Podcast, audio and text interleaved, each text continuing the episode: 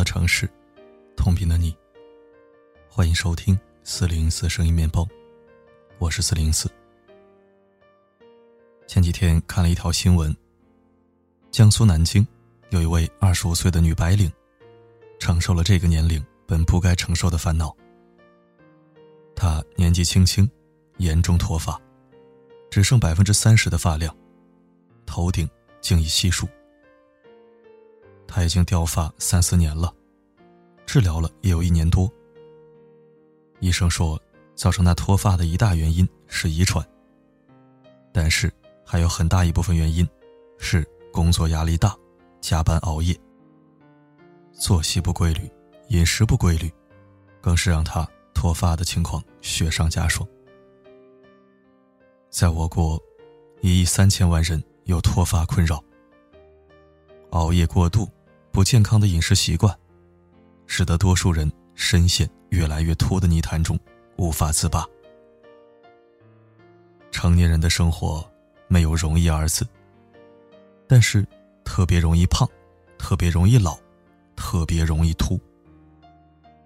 熬夜、放纵饮食、作息混乱、无法自控的买买买，月薪三千，偏要活得像月薪三万。在游戏里找存在感，在短视频里上瘾的欲罢不能，纵欲过度，正在慢慢榨干你。知乎上有个帖子，答主讲述了自己的亲身经历。上个月，他在万达一家蛋糕店买蛋糕，排队付账的时候，后面跟着一对青年男女。他们全身潮牌，手里拿着。都是 XS Max。女的对男的说：“蛋糕你付钱吧，我的花呗和信用卡这个月额度都满了。”男的问：“招行的也满了吗？”女的回答：“招行的之前还没有还完，不能用了。”男的说：“我的卡也刷不了了。”之后，这两个人一直在讨论哪个软件可以放款快这样的话题。听了这段魔幻的对话，不禁让人满头问号。咖啡一杯二三十，蛋糕一个也有好几十甚至上百，至于欠着债也要买买买吗？纵欲过度的年轻人，正是被自己内心可怕的欲望，一步步拖入深渊。女生要买 l 美 m 神仙水和 LV，要不就没人看得起你。男生。要穿 AJ 椰子，用上最贵的机械键盘，否则就不好意思出门。一天一杯星巴克是标配。出门有地铁不坐，非要叫滴滴。买的越多，内心越空洞，就需要更多的物质去填补。等到他们欠下了无数的借债，倾家荡产也无力偿还的时候，才知道自己。已经被逼到绝境。有一个医生曾在微博上分享让人哭笑不得的经历。在医院里，他总是能遇见各种因为暴饮暴食而患病的病人。有一个病人连续吃了三十个糯米饼，导致肠子被完全堵死。他用这个病例去教导其他病人不能暴饮暴食。然而这个时候听到的第一个问题却是。什么牌子的糯米饼这么好吃啊？都来医院了，坐在医生对面了，第一关心的问题仍然是，怎么能更好的满足自己的口腹之欲？放纵去吃，不懂节制，总会引起各种各样的问题。就像前段时间，几张聊天记录的截图引起了热议。女子月薪三千，却要花两千吃小龙虾。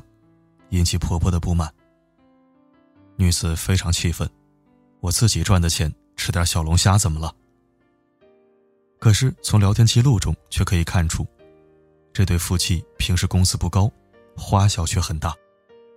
上个月刚从婆家拿了一万块，这个月又伸手向婆婆讨要小孩子培训班的钱。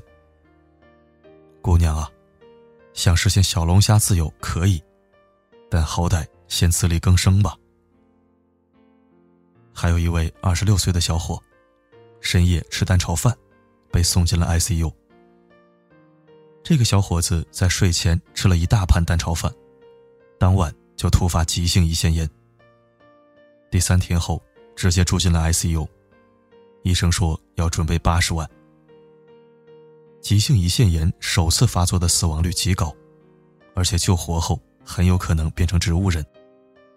而这也是长期吃高盐、高油、高糖的外卖，加上熬夜，导致身体越来越差的结果。放纵口腹之欲，只会让自己离健康的道路越来越远。还看过这样一则新闻：印度有一个十六岁的男孩，在连续吃鸡六个小时后突然猝死了。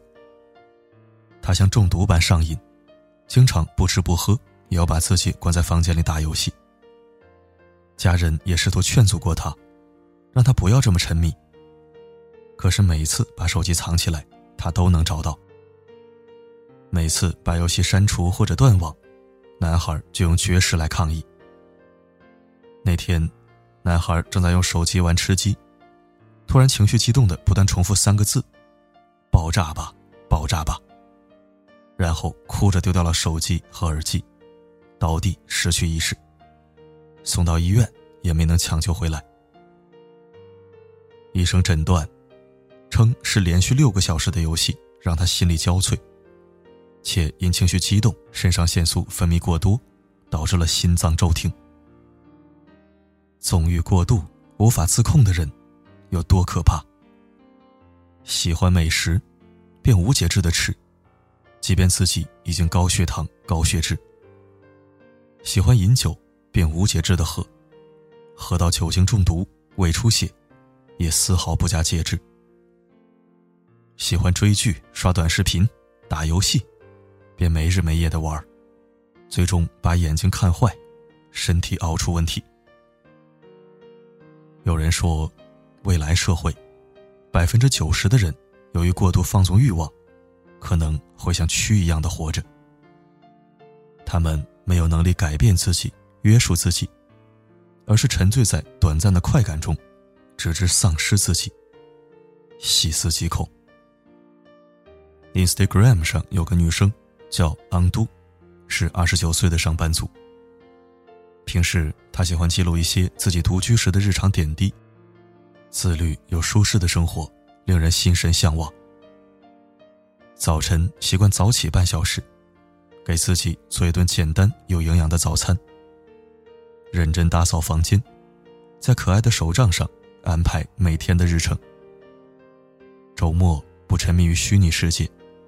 喜欢去咖啡馆，点上一杯拿铁，看一本好书，买一台小型缝纫机，给自己缝制一件漂亮的小围裙。不熬夜，打开香薰，早早的在芳香中钻进被窝，好好睡觉。学会节制，才能不受内心欲望的控制和摆布。学会节制，才能真正的管理。和主宰自己的人生，智慧书说：“千万不要失去节制，而成为一个蠢怪之物。给心灵加个阀门，才能保持人生的美好。”与你共勉。小小的房间空荡荡，你不在的心房。多空旷。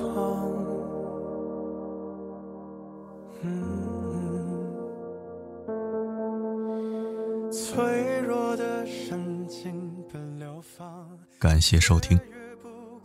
今天这篇文章我没有发言权，因为我有时候也做不到超级自律。等我做的非常好了，再来高谈阔论吧。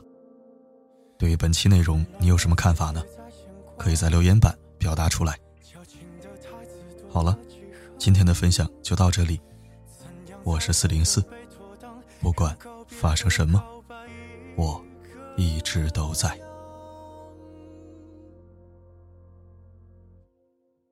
我尚未开口，你先笑场，如同我脸上画了滑稽的妆，这尴尬立即将我捆绑。否认的方式叫做时机不等，我全情投入，你却嚣张，好像我赤身裸体没穿衣裳，反正先美后都要松绑，我也本无处躲藏。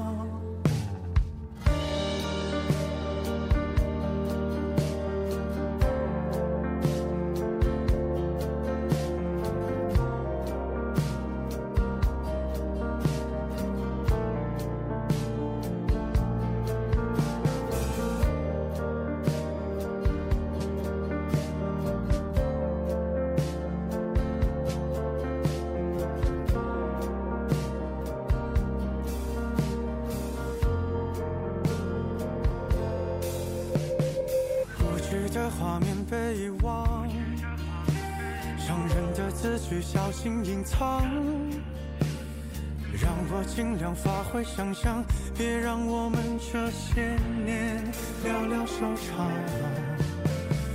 不舍的情绪在释放，矫情的台词补了几行。我以为我已准备妥当，让告别和告白一个。先嚣张，如同我脸上画了滑稽的霜，这尴尬立即将我捆绑。否认的方式叫做时机不当，我全情投入，你却嚣张，好像我赤身裸体没穿衣裳，反正先美后都要松绑。无处躲藏。